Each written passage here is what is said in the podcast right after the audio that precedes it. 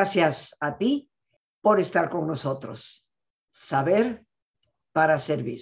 El estrés, queridos amigos, es definitivamente una bomba de tiempo, un mecanismo tan antiguo, tan importante para nuestra propia supervivencia, pero que muy desafortunadamente se ha convertido en eso, una bomba de tiempo para nuestra salud y por lo tanto para nuestra calidad de vida, diría yo, para la vida misma. ¿Cómo es que un mecanismo natural de supervivencia que nos ayuda a correr o luchar para salvaguardar la vida se ha convertido en este desastroso enemigo? A lo largo de estos 50 años de trabajo que estoy cumpliendo en este 2021, trabajando precisamente con el tema de estrés y habiendo dado asesoría a compañías farmacéuticas, siendo asesora de una de ellas en Suiza, he estudiado profundamente el tema. ¿Qué nos causa estrés? Ciertamente que tendríamos que entender en qué consiste y lo vamos a explicar dentro de un momento. Pero hoy en día sabemos definitivamente que hay ciertas situaciones que por naturaleza nos van a estresar, algunas de las cuales podemos manejar corriendo o luchando, otras que desafortunadamente no se puede. Y en la escala del estrés, lo que nos causa mayor estrés y tensión es la muerte de nuestra pareja. Esto acumula una enorme cantidad de puntos dentro de la escala de lo que es el estrés. De igual forma, el divorcio, la menopausia, sobre todo cuando nuestras actitudes rechazan la idea de que el tiempo avanzó, la separación de la pareja, el encarcelamiento, la muerte de un familiar cercano, la enfermedad o incapacidad. El matrimonio mismo nos causa estrés. El perder un empleo, el reconciliarnos con la pareja, el retiro, la jubilación, el cambio de la salud en un pariente cercano, el trabajar más de 40 horas por semana, el embarazo, los problemas sexuales, ciertamente la llegada de un nuevo miembro a la familia, el cambio de rol en el trabajo, cosa que hoy tan frecuentemente ha sucedido cuando empresas reducen personal, parecen cargarle el trabajo por entero a otros. Cambio en el estado financiero, el fallecimiento de un amigo o una persona cercana a nuestra familia. El cambio en el número de discusiones con nuestra pareja el tener una hipoteca o un préstamo bancario, problemas con esa hipoteca o con ese préstamo bancario. Dormir menos de seis horas, mucho cuidado, queridos amigos. Cambio de responsabilidades en el trabajo. Problemas con la familia política o con los hijos. Un logro personal sobresaliente, algo que de repente llega a nuestra vida en lo que logramos una, una nueva meta. Nuestra pareja empieza o deja de trabajar. Comenzar o terminar la escuela. Cambios en las condiciones de vida, una remodelación en la casa, tener visitantes ahí que normalmente no están. Cambio en hábitos personales una alergia crónica, problemas con nuestro jefe en el trabajo, cambio en el horario o en las condiciones de trabajo, cambio de residencia, los síndromes premenstruales, cambio de escuela, cambio de actividad religiosa, cambio en actividades sociales, un préstamo menor cambio en la frecuencia de reuniones familiares, las mismas vacaciones, época de vacaciones navideñas, una infracción menor en la ley. He querido detenidamente compartir con ustedes y leer esta lista que está establecida desde el punto de vista médico en la escala del estrés, desde los que nos producen mayor cantidad de estrés hasta lo que nos acompaña casi cotidianamente. Pero si hemos prestado atención a esta lista, estoy segura que nos hemos percatado, nos hemos dado cuenta de que esta pandemia nos ha traído muchos de esos puntos acumulados. Muchos de nosotros hemos tenido pérdidas, desafortunadamente, de seres muy queridos, pérdida tal vez del empleo, cambio en nuestra situación financiera, cambios en la rutina familiar, cambio. Porque es ante el cambio precisamente que se enciende este poderoso mecanismo llamado estrés. La palabra estrés, queridos amigos, viene desde el siglo XIX. Se inventó originalmente en el idioma inglés y se refería estrictamente a lo que es el desgaste en las partes de una máquina.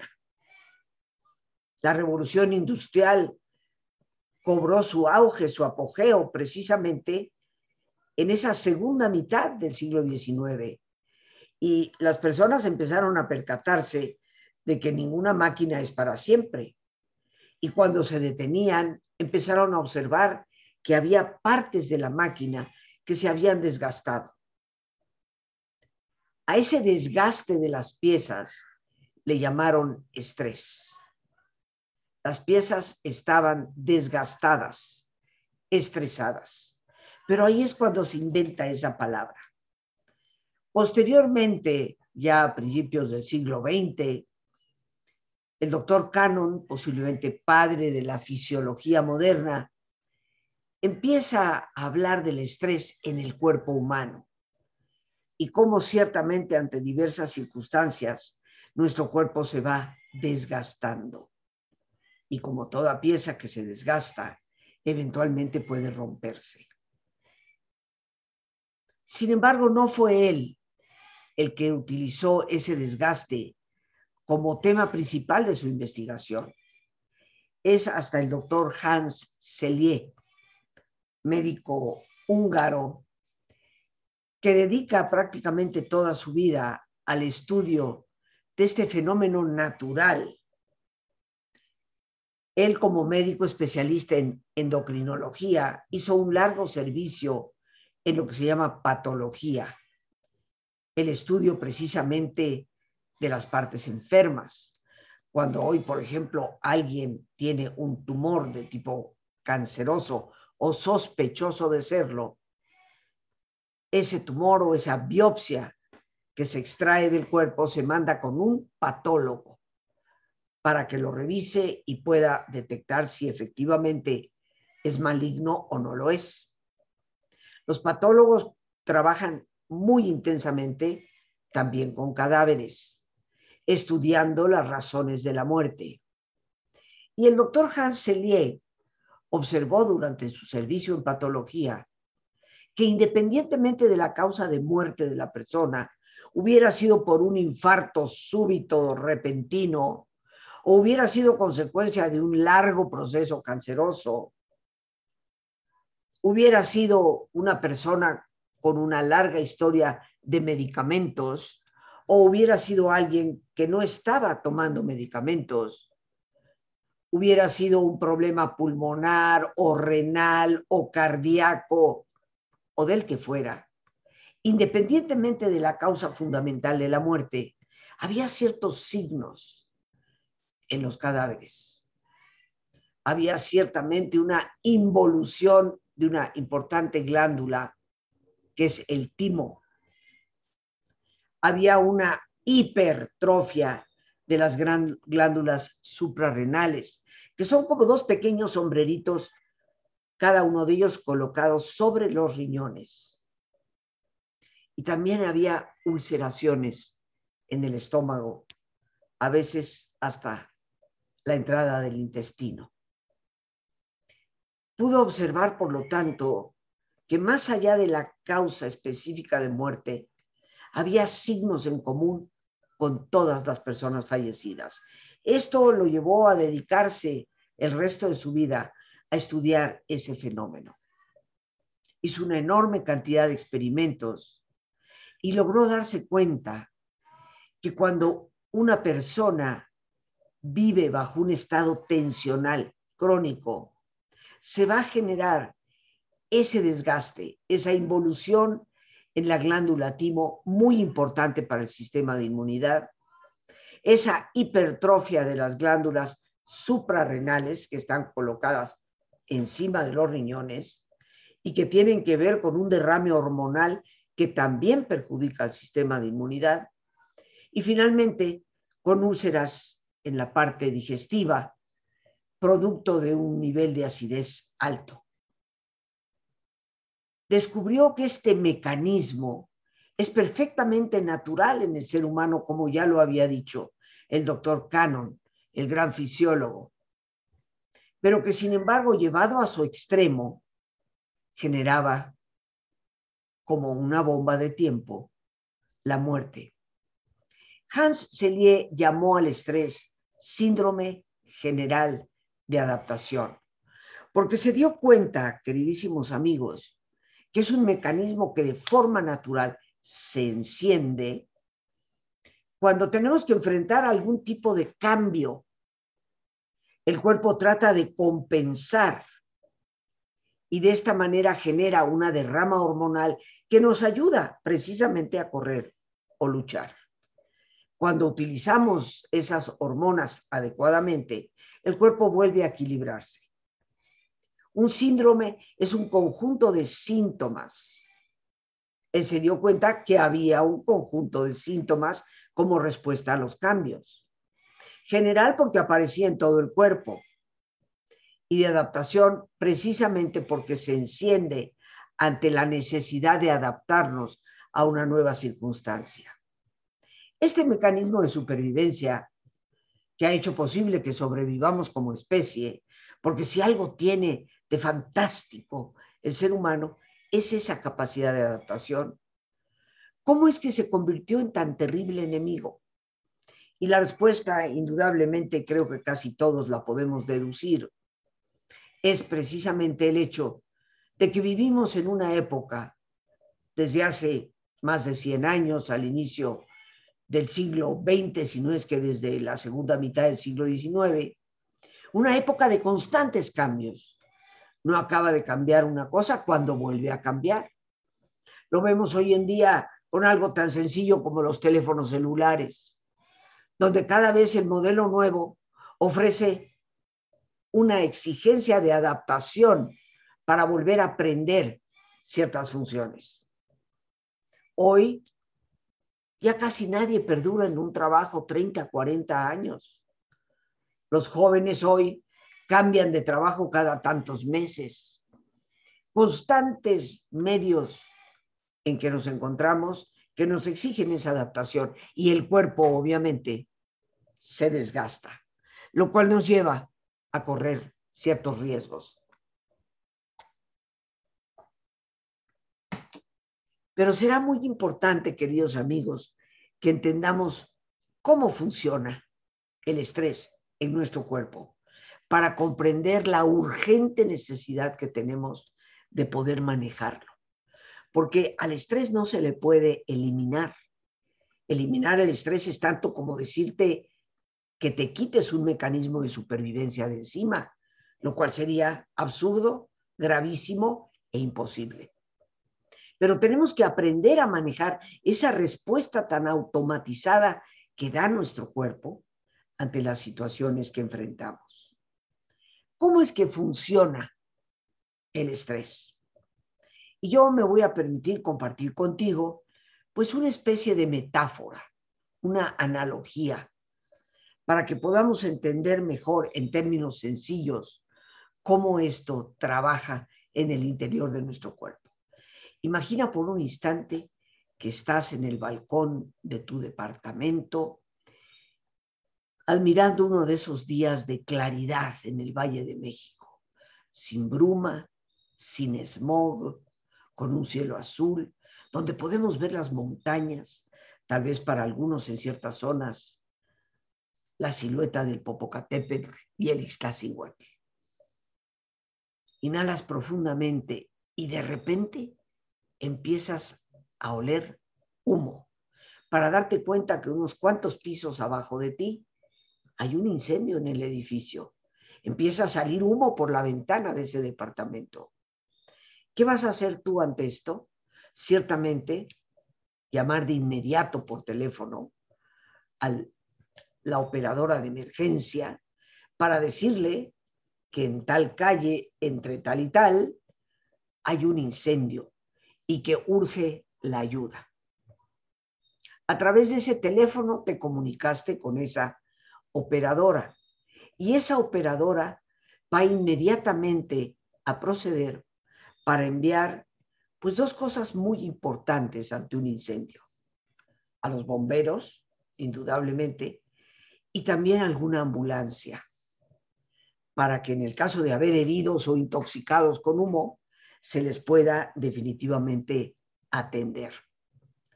Así que tú al darte cuenta que el elevador del edificio está detenido o que las escaleras están llenas de humo y ya no puedes bajar por ahí. Proteges tu casa tal vez con una toalla húmeda al borde de la puerta, esperando que llegue la ayuda. Eventualmente llegará. Tal vez si la estación de bomberos está cerca, lo hará rápidamente. Y verás cómo los bomberos se preparan con sus mangueras conectan porque afortunadamente hay una toma de agua en la calle disponible, toman de esa toma de agua para empezar precisamente a usarla para sofocar ese incendio. Te das cuenta como los bomberos entran y salen del edificio, sacando en algunos casos a personas intoxicadas con humo que están en ese mismo piso del departamento o en el piso inmediato inferior o superior, y te das cuenta que entre la gente que sale está tu comadre, que vive en el mismo edificio que tú. Y te das cuenta cómo inmediatamente la recuestan en una especie de camilla y le aplican una pequeña bomba de oxígeno para que pueda recobrar el aliento y pueda salir adelante de esa crisis. Pero resulta que afortunadamente el incendio era pequeño. Así que en cosa de 40 minutos los bomberos han logrado sofocar el incendio y las personas intoxicadas con humo han sido debidamente atendidas. Pero tú, tú estás un poco alterado, alterada y de repente gritas desesperadamente desde el balcón de tu propio departamento que no, que no se retiren, que se aseguren bien de seguir echando agüita para que no haya ningún rescoldo que pueda volver a encenderse. De igual forma, que le sigan aplicando el oxígeno a tu comadre. No quieres que se tome con ella ningún riesgo. Normalmente, el de la ambulancia, el paramédico junto con el bombero se verían el uno al otro y se dirían, es mejor bajar a esa señora que está arriba gritando. Pero si tú fueras la jefa de gobierno y le ordenas que lo hagan, tristemente, no solo en nuestro país, en muchos más, se mirarían el paramédico y el bombero y se pensarían, si no quieres perder la chamba, mejoras lo que te están diciendo. ¿Y qué sucedería, queridos amigos, si por nuestro propio estado alterado, tenso, exigiéramos que el agua siguiera echándose tres horas, dos días, una semana, con la bomba de oxígeno a lo que da para nuestra comadre, pues creo que todos aquí podemos deducir. Eventualmente el daño al edificio sería tan grave que podría derrumbarse, porque hemos pues ablandado las estructuras. Y la comadre es probable que pase a mejor vida con ese exceso de oxígeno. Resultó peor el remedio que la enfermedad.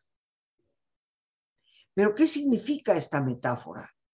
Porque esto es justamente lo que ocurre en el cuerpo. Después de nuestro ejercicio, voy a explicarte esto en términos médicos. ¿Qué ocurre dentro de nosotros para que esto acontezca?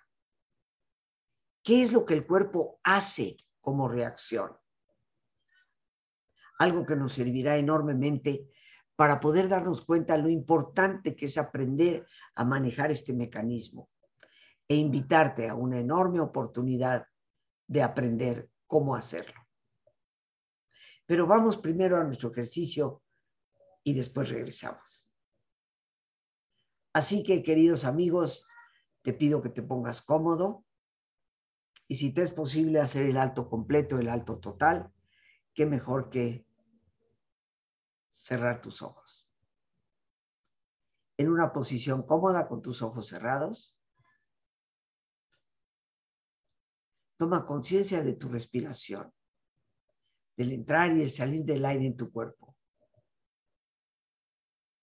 E imagina cómo al inhalar, así como llevas oxígeno a tus células, inhalas también serenidad para tu mente.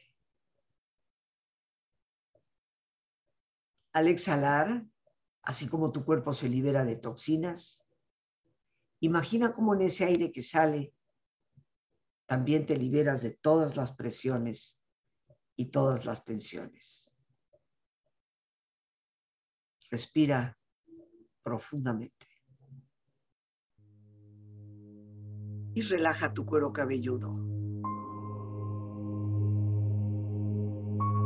Todos los músculos que cubren tu cabeza.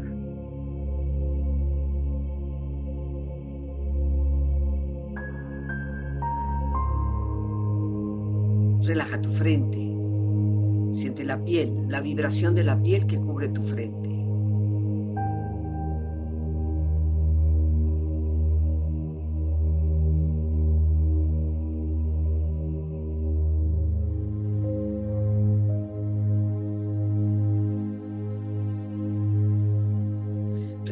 Párpados, los tejidos que rodean tus ojos.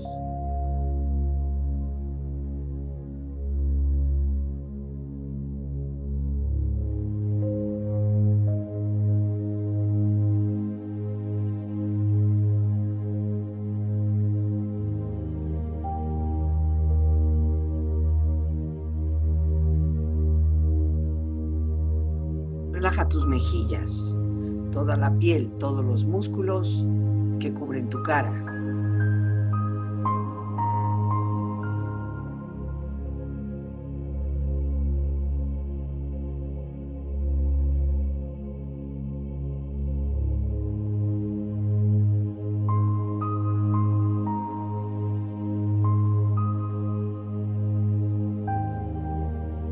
Relaja tu cuello y tu garganta. Siente su flexibilidad, equilibrio, balance.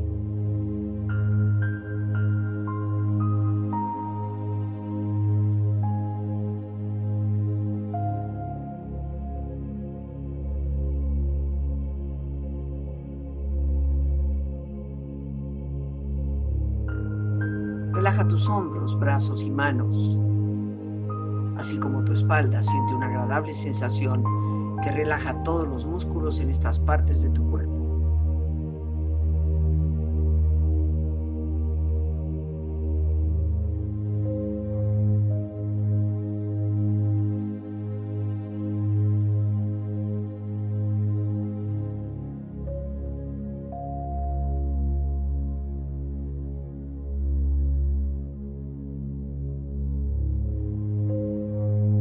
Relaja tu pecho exterior e interiormente, relajando todos los músculos, imaginando a todos tus órganos internos funcionar rítmica y saludablemente.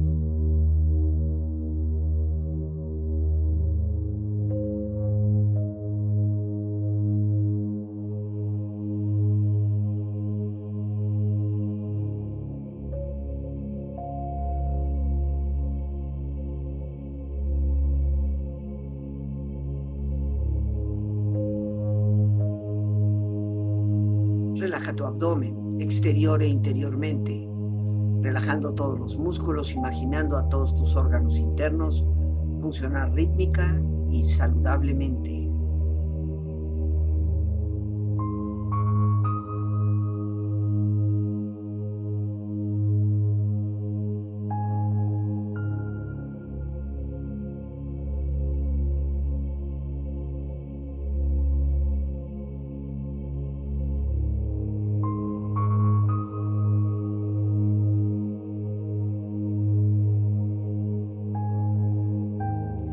Relaja tus muslos, tus rodillas, siente la piel, la vibración de la piel que cubre estas partes de tu cuerpo.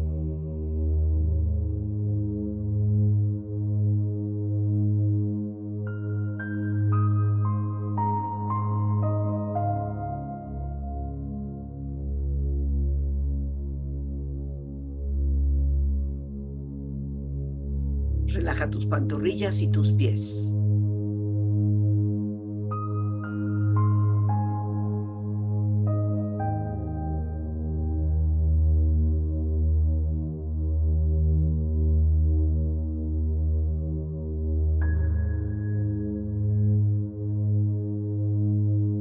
Tu cuerpo profundamente relajado, proyecta en tu mente la imagen de un lugar ideal para el descanso. Imagina los colores, los sonidos, los aromas. Es una escena de belleza y paz. Siente estar ahí.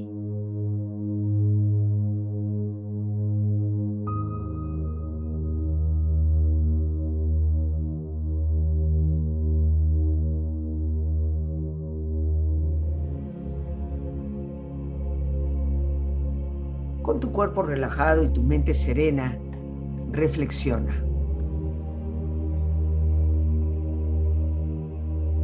No es el estrés lo que nos mata, sino cómo reaccionamos ante él.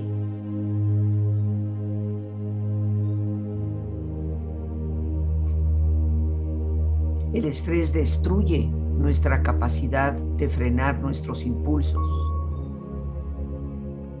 nos convierte en un auto sin frenos que termina atropellándonos a nosotros mismos y a las personas que más queremos. La mayor arma que tenemos para manejar el estrés es saber relajarnos y nuestra capacidad de elegir un pensamiento sobre otro.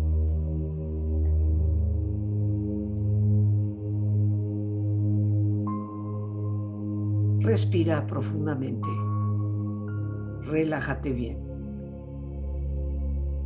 Y con esta experiencia empieza lentamente a estirarte, brazos, manos, piernas y pies, moviendo tu cuello, bostezando si lo deseas, haciendo que tu cuerpo retome su nivel de actividad habitual hasta muy lentamente abrir tus ojos ojos abiertos, bien despierto, muy a gusto, bien descansado y en perfecto estado de salud, sintiéndote mejor que antes.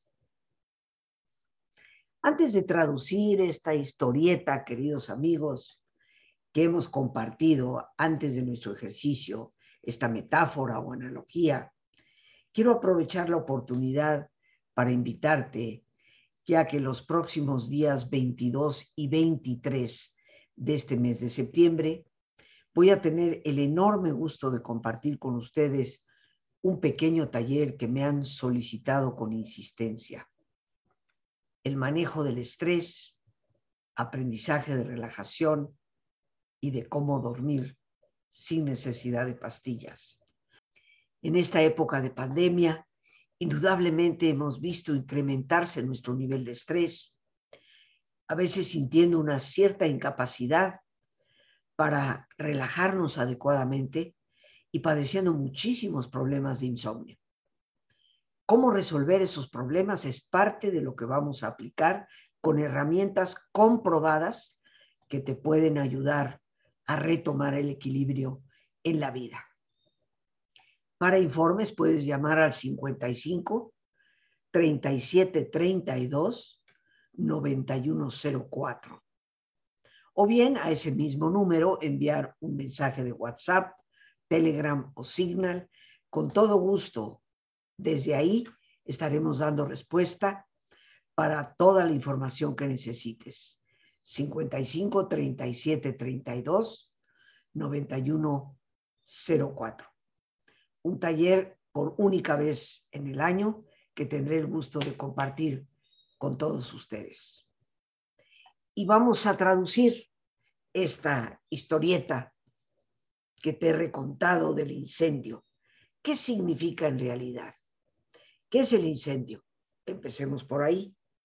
Pues el incendio precisamente, queridos amigos, es el estímulo, el escuchar que van a recortar personal en la oficina donde trabajo, el darme cuenta que un familiar está contagiado, que un amigo cercano ha tenido un grave problema. Cualquiera de estas cosas que hemos mencionado al iniciar el programa es el estímulo.